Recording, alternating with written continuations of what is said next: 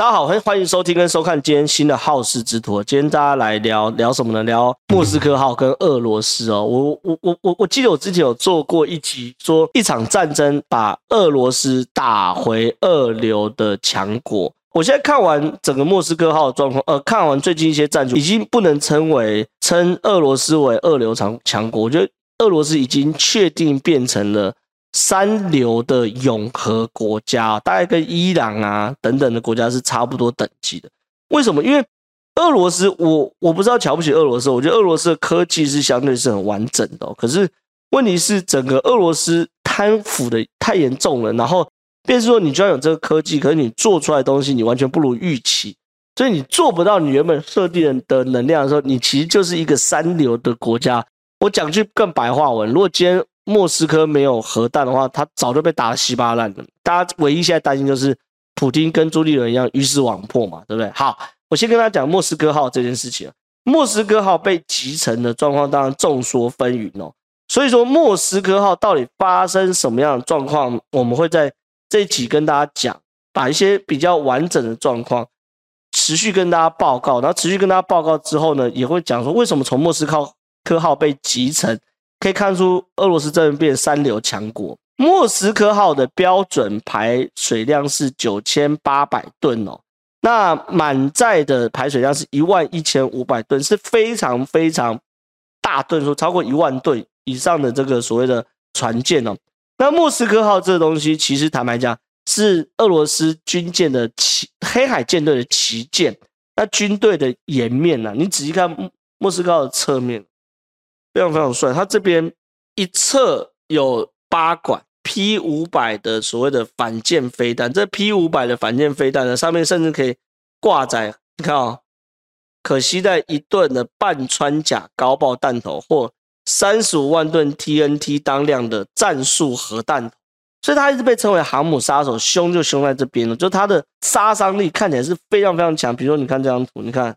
它一边是两个嘛，一二三四五六七八，这右右边一右旋一个，左旋一个嘛，所以说总共十六个。它杀伤力很强哦，就是非常非常凶的一个这个这个的船舰。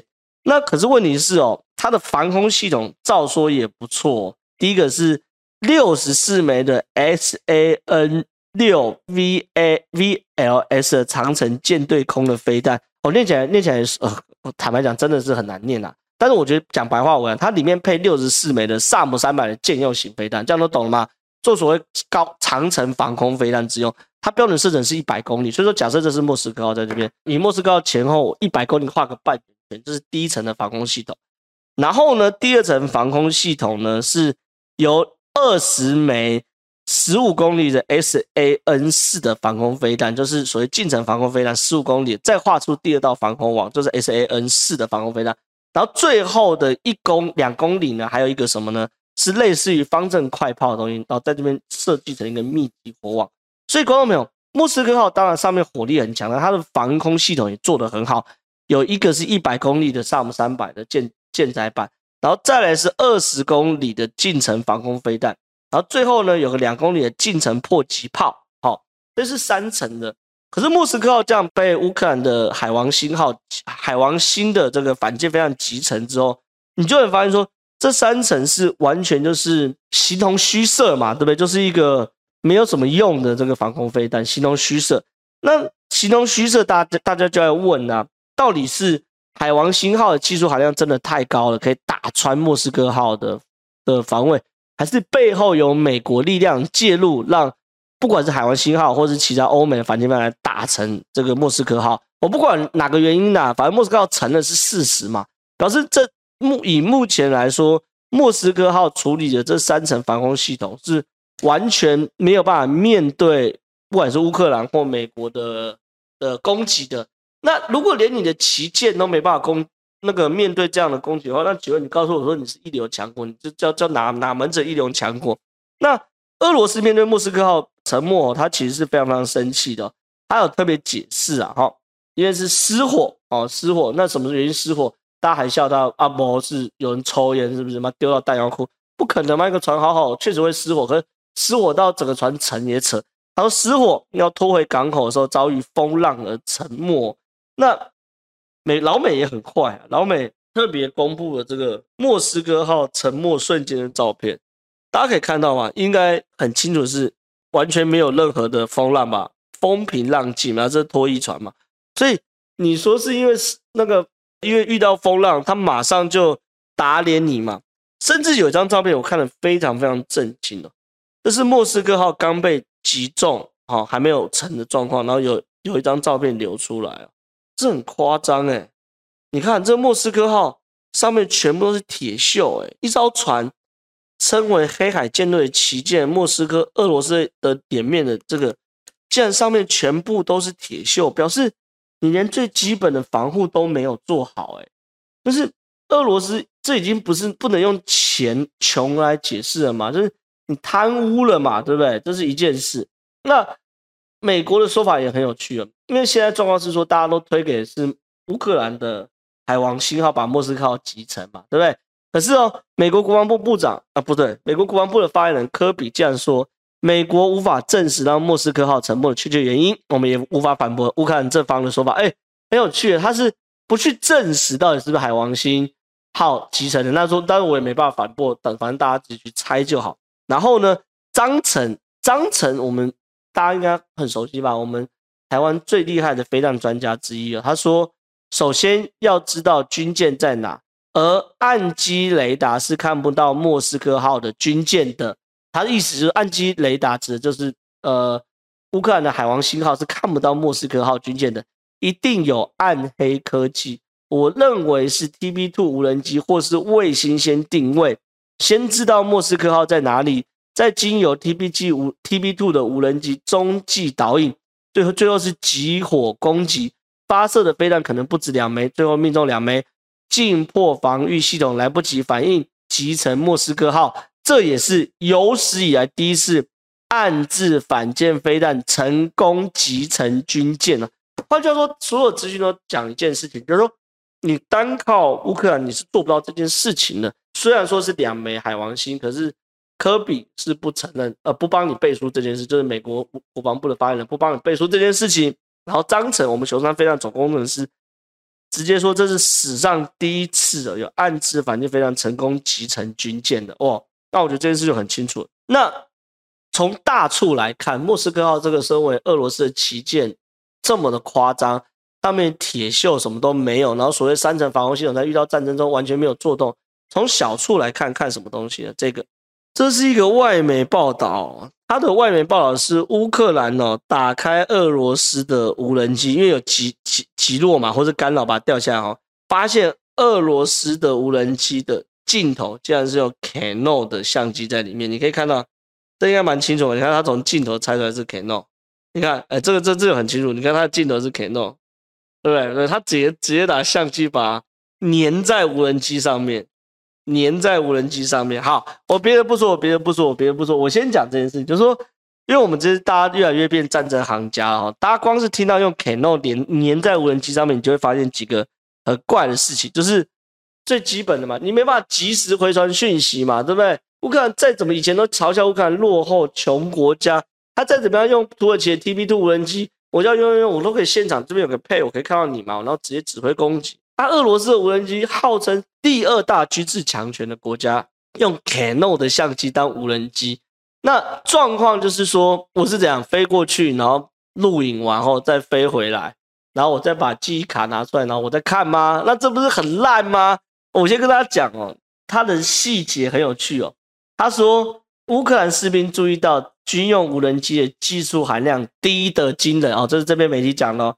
观察家们很快指出。它的某方面更像是业余爱好者的遥控飞机项目，而不是高科技的军事舰联技术。为什么？第一个、哦，它的相机是用它连型号都写出来，是 Canon 的 T6i，是一款二零一五年推出的单眼相机，零售价为七百五十美金。他说买二手价只有三百到四百美金，很普通的相机，这是一件事。然后呢，它的镜头呢是安装带有魔鬼毡的板子上，就是那个它怎么粘上去，说魔鬼毡把它粘上去。然后呢，相机的模式拨盘，我们用 Canon 它是这种拨盘嘛，什么摄影，然后照相等等的嘛，然后夜景，然后用拨的，被用胶水冻结住，防止在飞行途中意外切换相机的拍摄模式，就是它转到录影模式，然后用胶水把，那那那永远不会卡住。好，然后呢，这个东西呢，你看啊、道理来说，一个高科技的无人机，杀一个大概只要一万多块的 Canon 相机，然后你还用魔鬼毡来粘，然后魔鬼毡你还用胶水把这个摩斯拨盘把它卡住，然后卡住之后你就飞过去，然后飞过去好不容易拍到东西的时候，你也不知道飞到哪里，你懂我意思吗？你也只能目视嘛，对不对？对不对？就等于像往遥控飞机这样近距离这样目视嘛。因为你没有相机，你不会超过你眼睛距离啊，否则会撞山啊。你只能目视嘛。好，你目视了不起啊，飞过这个山头往上看，然后赶快飞回来，然后踩一下相机，然后记忆卡插插插那看，这什么玩意？有个烂的。好，重点来了哦，重点来了。这个无人机曾经俄罗斯有报道说，每一架成本在八万七千美金到十二万美金之间。我算十万美金就三百万。讲一讲啊。他们请款跟跟俄罗斯国防部请款，做出这样烂烂无人机，请款三百万台币啊！那那不贪污？这除了贪污还有什么东西？对不对？所以说这是很烂的东西嘛，很烂的东西。就是说，俄罗斯在这场战争中，你从大处来看，它的这个所谓的的莫斯科号很烂嘛，你的防空系统完全都没有动到，然后上面全部都是铁锈。然后呢，你的这个所谓的无人机，人家哎，美国现在都已经买呃 MQ 九啊，全球鹰给这个给乌克兰。然后呢，还买这个这个弹簧刀无人机给乌克兰，所以这些事情呢很烂嘛。那你烂成这样，然后然后呢，你俄罗斯还用 Canon 相机，然后二手价四四百美金的，所以是非常非常夸张状况嘛。